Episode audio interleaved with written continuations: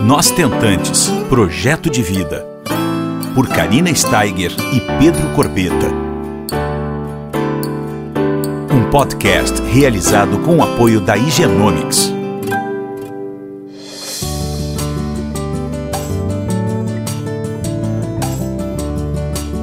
Olá, pessoal, tudo bom? Como é que vocês estão essa semana? Tudo jóia?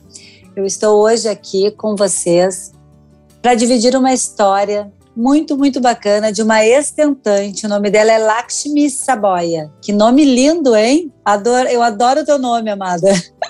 Obrigada. A, La, a Lakshmi, ela tem uma história uh, muito parecida com a minha, inclusive. E ela vai dividir aqui com vocês. Ela foi mãe com 44 anos da Bianca, da Bianquinha, como ela chama carinhosamente bem, uma graça ela desde de 2014 ela é, foi tentante, né? Ela tem nas costas aí duas fertilizações sem sucesso, até que através da recepção ela conseguiu trazer esse sonho para a realidade e foi também até a Espanha, uhum, até Valência é. lá e conseguiu na terceira tentativa trazer a Bianca no ventre. Coisa mais linda do mundo, completou um aninho agora recentemente. E ela vai dividir aqui com vocês como é que foi essa trajetória de mais ou menos cinco anos. Tudo bom, amiga? Oi, tudo bom, querida? Que bom poder ajudar e colaborar com essa história que pode ser incentivo, estímulo para outras mães tentantes que estão por aí, sem para que elas não desanimem, né? Porque vale a pena. É, é assim, Verdade é muito bacana. A gente sabe durante o percurso quanto é difícil, às vezes dá mesmo umas, umas desanimadas, a gente perde um pouco a esperança em algumas horas. Anima, desanima, dá uma pausa, volta, mas a verdade é que quando dá certo é assim, é inacreditável. Você fala, nossa, agora que eu achei que não fosse mais, era a última tentativa. Às vezes a última não é a última, né? A gente toma um respiro e dali a pouco tenta de novo. E uhum. essa foi essa do, do ano passado, né, que a gente foi para Valência em outubro de 2019 e lá fizemos a, a fertilização que deu certo. E ano passado, em 2020, no meio dessa confusão toda, veio a Bianquinha, em plena pandemia, em junho, e agora ela completou um ano, no Dia dos Namorados. Foi meu presente de Dia dos Namorados. Ai, que máximo! E baita presente aí para selar esse amor de vocês, né? De tudo é, que vocês passaram juntos, né, Guria? É verdade. Não, foi mesmo por. Eu, assim, eu sempre digo que a Bianca só foi realmente viável por conta do Marcos, que eu acho que a vontade dele ser pai se bobear era maior do que a minha de ser mãe, porque ele nunca deixou a peteca cair, sempre me respeitou muito no, no, na questão de é, assim incentivar, mas não pressionar, né? Nos momentos que eu estava meio querendo ficar mais reclusa, não queria muito tocar no assunto, ele respeitou e aí quando vinha falando de novo no tema, sempre foi com muito cuidado, com muita delicadeza. E na hora que eu me senti pronta de novo pela terceira vez para a gente fazer a última tentativa que deu certo, né?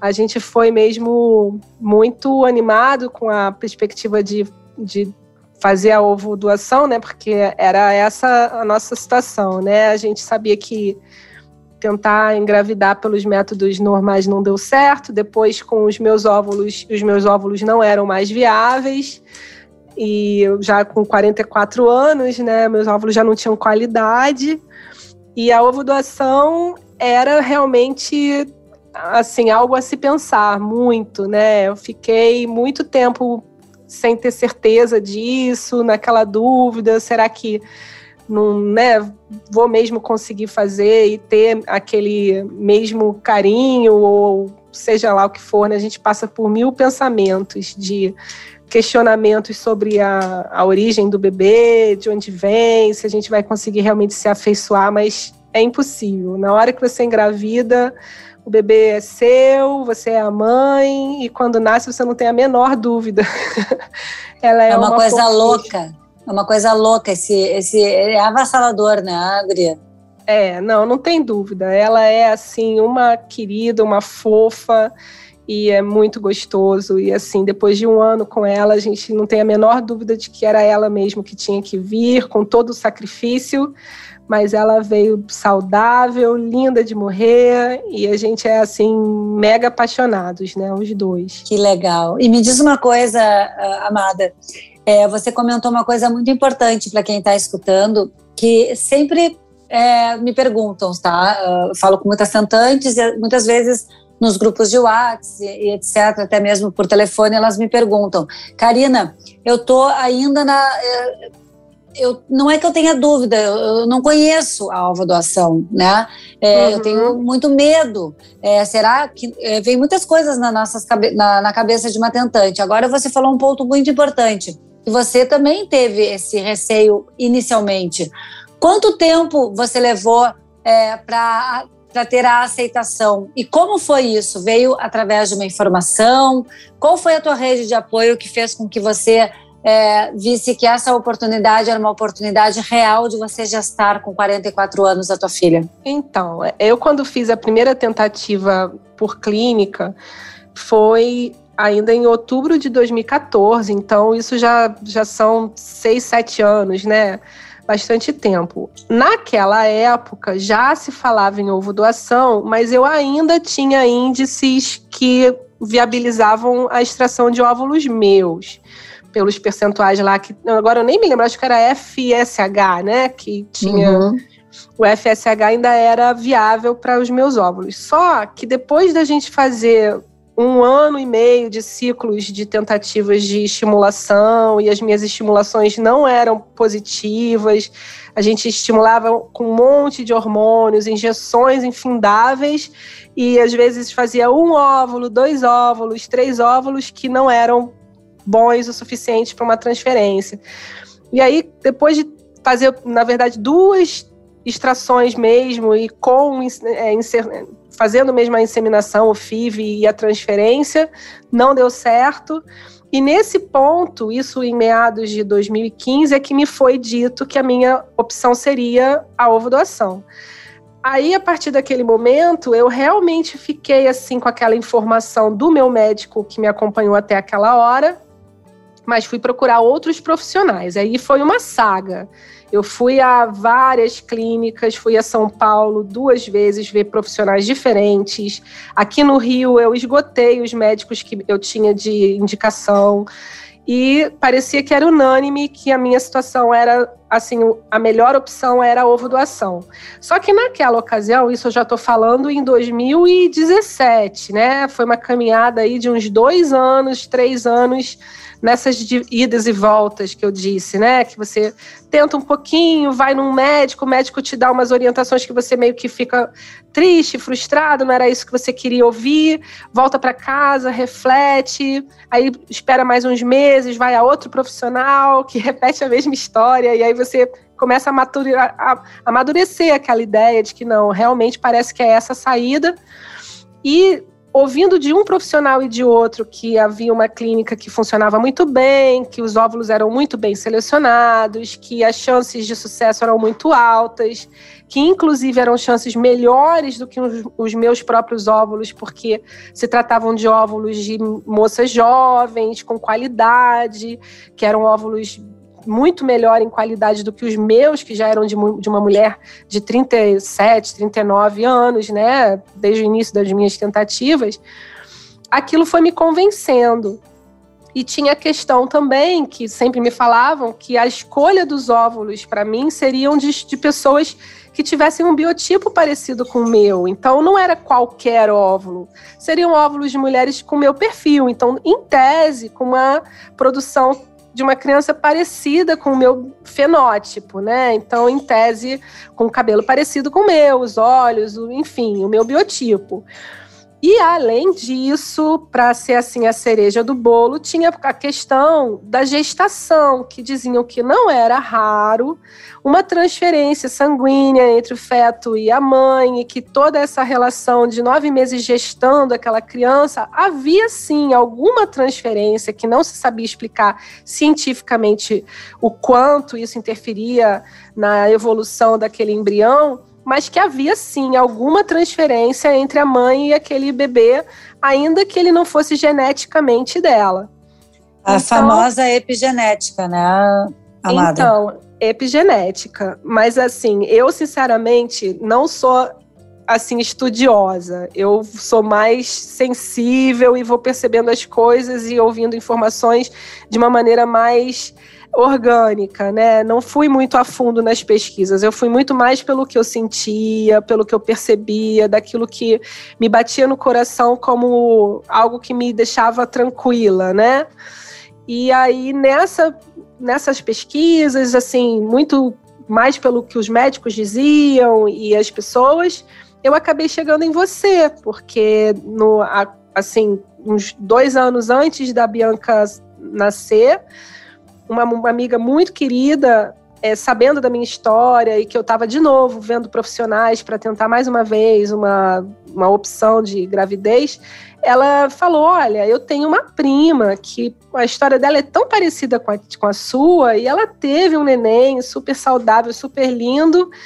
E me parece que o caso dela foi de ovo doação também. De repente vocês podiam conversar. E aí eu conheci você. Eu lembro. Super me ajudou a tomar essa decisão, que eu acho que já era uma vontade que tinha muito medo, né? Assim, aquela sensação de, ai, mas será que dá certo? E, poxa, se eu já tentei com os meus óvulos e não deu, será que com o óvulo de alguém estranho no meu corpo, meu corpo não vai rejeitar, sabe? E não, na verdade foi a opção certa e deu super certo. E eu só tenho muita gratidão por você e por tudo que aconteceu, porque a, a história foi bem parecida mesmo. A gente acabou indo é. para Espanha e deu tudo certo. É, eu lembro muito bem da gente conversando pela primeira vez e eu fico tão feliz, eu fico realmente emocionada de escutar isso é, vindo de, de você porque aí a gente vê que a gente está no caminho, né, Guria? Porque aqui, assim, assim como nós estamos hoje, conversando abertamente, trazendo essa, esse teu relato, essa, os teus sentimentos mesmo, né? É, a gente pode ajudar tantas as pessoas, né? Assim como eu te ajudei, você hoje pode estar sendo inspiração para outra pessoa, para outra família que está sendo construída. E assim a gente vai é, construindo uma verdadeira rede de amor para acontecer exatamente ao contrário do que eu passei, né, Guria? Porque eu não tinha essa rede de apoio. Na minha época, eu não tinha com quem conversar. Foi talvez o maior motivo que eu e o Pedro a gente é, idealizou o nosso Sentantes foi exatamente para ajudar e acolher uh, todas vocês, né? Hoje tu és que nem eu, ex-tentante, e olha quantas pessoas a gente pode uh, ajudar trazendo esse tipo de troca de experiência, não é verdade? É, assim, eu acho que sim, acho que a troca é muito, muito importante, mas uma coisa também que faz a diferença é você pensar que ter um filho é um investimento, né? A gente sabe que agora, então, que a Bianca está com um ano, a gente sabe bem os custos de uma criança, como é difícil e, e ter um filho por muita vontade, fazendo planejamento, com inseminação artificial e tudo mais, o custo é ainda mais elevado para a produção dessa criança, né? Então, assim, pensar num novo plano de inseminação é sempre na ponta do lápis também, né? Tipo, nossa, vai ser mais um custo, será que vale, né? Mas a questão é, no meu caso, a gente já tinha esgotado as possibilidades aqui, né, no, no meu circuito de Rio de Janeiro e São Paulo, e quando eu vi que a possibilidade melhor era realmente ovo doação, naquela ocasião, eu não sei se as coisas hoje seriam diferentes, porque me parece que nos últimos anos a, evolução de ovo doação no Brasil assim evoluiu muito, né? Parece que hoje em dia está bem mais avançado. Mas há dois anos atrás, quando eu fui mesmo para a Espanha, a decisão foi por conta da qualidade do, dos óvulos, do banco de óvulos e da, da, dos laboratórios que eles tinham lá, porque já tinha toda uma expertise e isso me, me tranquilizou de tipo, pode ser que haja um custo maior indo para a Espanha fazer isso tudo, viajando e tudo. Mas, por outro lado, talvez se for uma chance de sucesso maior, é, vale a pena, porque se eu for tentar no Brasil mais uma vez, mesmo com ovo doação e não der certo, corre o risco de eu me desestimular de vez, entende? Então eu achei que a nossa saída de viajar e fazer lá, embora houvesse um custo maior, tinha essa questão também para ponderar. Será que eu consigo passar por mais uma frustração no Brasil? Será que se eu tiver mais um caso frustrado no Brasil, eu ainda vou ter energia, disposição e até financeiramente, né, recursos para fazer essa viagem depois, mais velha e tudo? Então, assim, naquele momento, a opção de ir para a Espanha foi uma decisão é, cara, né? Mas foi uma decisão que talvez o custo tenha valido a pena pelo retorno, né? De ter sido positivo, de ter dado certo. Agora, hoje, a notícia que eu tenho é de que as clínicas do Brasil estão muito mais bem preparadas e já tem essa questão da importação de óvulos e está funcionando muito bem. Aí talvez você saiba melhor do que eu. É, eu ia dizer, hoje em dia tem, tem muitas opções, né? As clínicas aqui no Brasil tão, estão com laboratórios, muitas delas próprios, né? Maravilhosos, super bem equipados. E então, assim, a coisa realmente, na minha época, que foi mais tempo que você, a fila de espera na minha clínica em Porto Alegre era de dois anos, porque a gente não tem um banco de óvulos, tu entende, aqui no Brasil. Uhum. Então, é por isso a minha razão de, de ter ido. Porque eu já estava com 43, né? Então, se eu entrasse na fila, eu ia ter que esperar e ia ter que. Dois anos eu ia estar com 45. Então, uhum. eu, não, eu tinha uma certa pressa, que nem você. Mas hoje em dia, graças a Deus, nós temos assim clínicas fantásticas aqui no Brasil. Eu trabalho com quase não todas, mas muitas delas, e elas estão assim fazendo um, um, procedimento de ovo recepção uh, maravilhoso, seja compartilhado ou seja com doadora voluntária, né? Que não uhum. esteja em tratamento. E, e agora tem muito mais opções, né? Para acharmos a doadora compatível aqui no Brasil. E através de um banco de óvulo internacional também temos essa opção que muitas clínicas são parceiras. Então, pessoal, para quem está nos escutando, nós temos muitas formas de gerar amor e muitas maneiras de realizar uma recepção, seja aqui, seja fora, seja através de um banco internacional de óvulos, um banco, uhum. um banco de sêmen, né, nacional, Sim. internacional. E existem muitas opções e muitas oportunidades. Basta a gente estar aberta, a gente trazer essa informação para dentro da nossa jornada e ver qual é a melhor receitinha para o nosso bolo. O que que melhor Sim. se adapta na nossa vida, o que que melhor é, o que, que nós queremos, né? Conversar abertamente com, com o casal, com a companheira, enfim, com quem for, né, a mamãe solo tomar essa decisão e ir atrás, porque hoje a gente tem muitas opções. 40 anos atrás a gente não tinha, mas a medicina evoluiu, a tecnologia está aí, os laboratórios estão equipados. Então, eu acho que vale a pena essa, essa reflexão aqui. O que, que é importante para você que está nos escutando? Você quer um filho? Quer trazer esse sonho para a tua realidade? Então, vocês têm que ir atrás de informação para que, que haja aceitação, não é? É isso mesmo. É, porque realmente eu precisei ouvir de, ai, eu acho que uns seis ou sete médicos que de fato a, a, a, a conduta do, da ovo-doação, aquele procedimento seria a melhor chance para eu engravidar no meu caso, porque o meu caso era de produção de óvulo que não tinha qualidade. E você vai, assim, dia a dia, alimentando aquela ideia e imaginando, tá bem, e se eu não fizesse a ovo doação, qual seria a minha outra alternativa?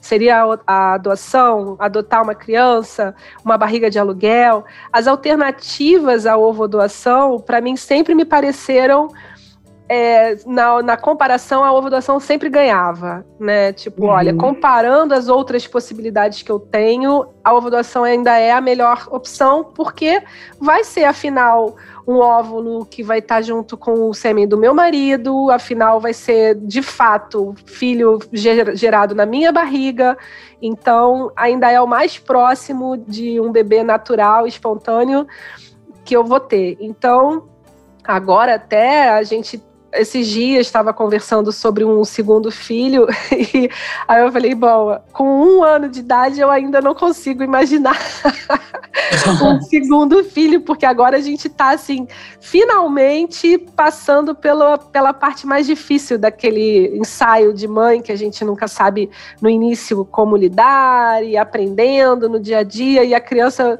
né, também aprendendo a lidar com a gente, com um ano a criança começa a ter alguma independência, se, aprender a se comunicar e a gente começa a respirar. E aí eu, eu consigo imaginar assim uma segunda criança, mas para daqui a mais um ano, quem sabe. Mas hoje, hoje ainda não daria. Mas assim, é muito gostoso um bebê, e eu acho que o que acontece é isso, né? Para ter um segundo filho, a gente meio que daqui a um tempo vai se esquecendo de como é trabalhoso, e aí vai tendo aquela vontade de passar por tudo de novo, né? Porque você começa a ter saudade do bebezinho, a saudade do neném que não fala, a saudade do bebê que não anda. Né? É, nem me fala, nem me fala que isso aí já, já despertou em mim. O meu filho está com dois e nove, vai fazer três agora em setembro, então eu já estou. Mas a minha idade está bem avançada, né? Para quem não sabe, eu estou fazendo 47 anos em setembro também, no mês que o Henrique completa três anos. Então a hum. coisa está aí de novo contra o tempo, está sempre contra é, o tempo. Né? Mas tá olha, sempre.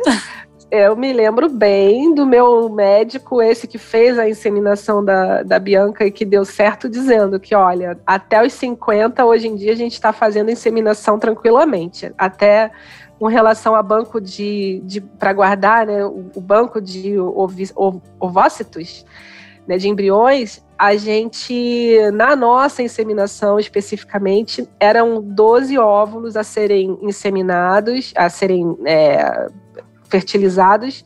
Desses 12, nove foram fertilizados. Dos nove foram selecionados três. Nós transferimos dois embriões e um embrião não foi viável para ficar guardado como banco. Então a gente não teve sobra. O que a gente fez foi deixar sêmen para uma próxima não precisar usar um sêmen mais antigo, né, mais velho, na verdade, porque o que eles falam é tanto com relação ao óvulo quanto com relação ao sêmen, mais vale a pena você guardar, se você pode, o mais novo. Então, assim, quanto mais novo você é, a qualidade daquele sêmen é melhor, a qualidade daquele óvulo também. Então, o sêmen do meu marido tá lá na Espanha. Se a gente decidir, quem sabe daqui a mais um ano, não sei, vamos ver se a gente pensa nisso. É, não, a vantagem, a vantagem é que um óvulo, um, uma fertilização in vitro através de um óvulo doado é como você falou, é a idade do óvulo que conta, né? A gente tem que preparar nosso endométrio e tudo. Sim. E eu tenho feito muita, muitos podcasts e muitas lives uh, falando um pouco de riscos obstétricos, sabe, Guria? Que hum. também tem, tem que cuidar, porque, claro, quando a gente está com uma idade mais avançada, a gente pode ter os riscos obstétricos uh, né, acentuados, como uma, uma pré-eclâmpsia, como uma diabetes gestacional, enfim, um aborto. Uh, no meio da gravidez, que é uma tragédia, né? E pode acontecer, uhum. ou mesmo um parto, um parto super prematuro e repouso absoluto. Muitas coisas podem acontecer, mas a gente sabendo dos riscos e tendo um bom pré-natal, eu acho que as coisas ficam minimizadas, né? Os riscos. Mas é isso aí, a gente tem que seguir em frente e tomar as as melhores decisões, né? Sim. Não tenho dúvida. É, eu ainda tive, ainda peguei um, um, finalzinho de gravidez já em plena pandemia e agora também tem essa situação, né? A gente ainda está numa ainda, né? Eu acho que dentro em breve já não vai ter mais tantos problemas, mas hoje tomar a decisão de engravidar ainda leva-se em conta a questão de passar por todo um pré-natal e, uma, e um parto numa situação de hospitais ainda confusa, com questão de Covid e tudo, né? Eu ainda peguei o, o nosso hospital foi o último ciclo do hospital funcionando como maternidade. Eles encerraram a maternidade para fazer só atendimento de outras, outras comorbidades e tal. E já foi tenso naquela ocasião, né? De não poder receber visita, de não ter uhum. tanto o bebê nasceu e já ficou direto no quarto conosco, o que foi bom, mas não foi por opção. Então, assim, agora tem essa questão, nesse momento, ainda das mulheres que estão tentando engravidar terem esse ponto a mais a levar em conta, né? É, não tá fácil, né? Eu falo, volto a falar, eu tenho contato com muitas, muitas tentantes e esse, esse período ele tem uma angústia adicional, né? Que já não é fácil a nossa caminhada, mas a gente está num. As meninas estão num compasso de espera, muitas delas, né? Então é complicado assim. Agora, graças a Deus, se Deus quiser, como você falou, as coisas vão se, se ajeitando, né? E, e dentro do possível, voltando a uma vida, digamos, entre aspas, normal novamente, né? É, e engraçado essas crianças também agora que estão nascendo, esses bebezinhos dessa geração, às vezes eu encontro pessoas na rua e falam, poxa vida, eu não posso dar um sorriso para ela, eu não posso me abraçar, beijar. Falou, olha, vai ser uma geração de crianças diferentes, porque ela já nasceu com pessoas de máscara. Então, para ela é algo absolutamente normal. É verdade. Não, não agarrar, não beijar, para ela isso é normal. Só quem agarra e dá beijo sou eu e o pai dela. Que coisa, mas... né? Eu não tinha pensado nisso, mas é verdade, é uma nova geração, é a geração álcool gel, né? Exatamente. Máscara. Então, assim, a gente aqui até eu me, me assim, me policio para não ser tão radical, porque eu acho que criança precisa se sujar, precisa se lambuzar, tem que ir para rua, tem que se jogar na areia e a gente ainda bota ela numas atividades de aulinha de música, bota para fazer natação e tal, com algum risco, com envolvimento com algumas outras pessoas e crianças e tal. Ela tá na creche, mas assim, tudo com muita ponderação. A creche é uma creche que só tem duas crianças na turma, a escolinha de música só tem quatro crianças por aula, a natação só é um aluno por aula. Então, para ela também não perder totalmente né, a interação social. E é. a família vem visitar, mas é sempre de a conta gotas. Vem uma, uma, um tio hoje, uma sobrinha amanhã, um parente amanhã, não, nunca vem muita gente. Mas assim, dá para levar sim, dá para fazer sim, tudo com muito carinho, muito amor.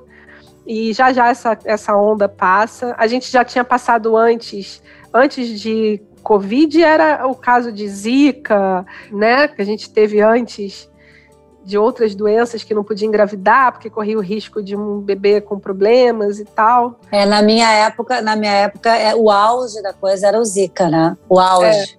É, é. o meu também. Muitas pessoas, muitas pessoas adiavam, inclusive uma amiga minha, nunca vou me esquecer que que, que me falou, ai, mas não pode esperar um pouco. Eu digo, infelizmente, eu não posso esperar, né? Mas, mas quem puder, é, enfim, eu conheço muitas pessoas que na época seguraram um ano, um ano e Sim, pouco. Eu fui dessas, eu esperei ah, é? um ano. Sim, eu, eu fui para a Espanha. A gente foi em 2019, depois de um período, acho que, no, acho que foi no final de, de setembro, que, de setembro não, desculpa, de 2015, 2016 que estava no auge. Eu dei uma boa pausa ali, nesse meado de 2015, assim, fiquei um período esperando passar aquela coisa e aproveitando também para refletir, maturar. Né? Para se, se, familiarizar com o assunto, né? Tanto que depois se familiarizou e hoje está aí realizada com a Bianquinha. E eu queria agradecer muito, muito, muito o teu depoimento. Nossa. Obrigada. E fico muito feliz, Guria, muito feliz de fazer parte da tua história. Olha, isso me dá assim fôlego para continuar o nosso trabalho.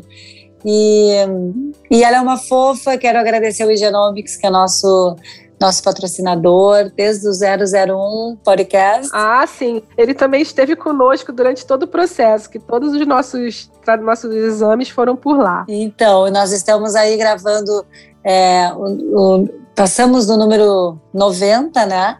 Estamos aí quase completando o, o podcast número 100. É uma, uma alegria imensa poder dividir com todos vocês que estão nos escutando tantas histórias reais, verdadeiras, e tantos é, podcasts com especialistas de todos os assuntos de forma gratuita. Isso não tem preço, né?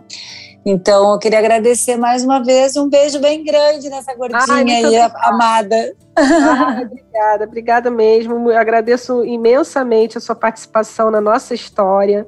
Realmente, eu acredito que se não fosse ter te ouvido, era capaz de eu ter deixado para lá e a gente podia ter ido para um outro plano. E a Bianca realmente é, é inacreditável assim é todos os dias eu olho para ela e, e, penso um milagrezinho que ela foi. Ela é um milagrinho ela é muito fofa. Amém amém.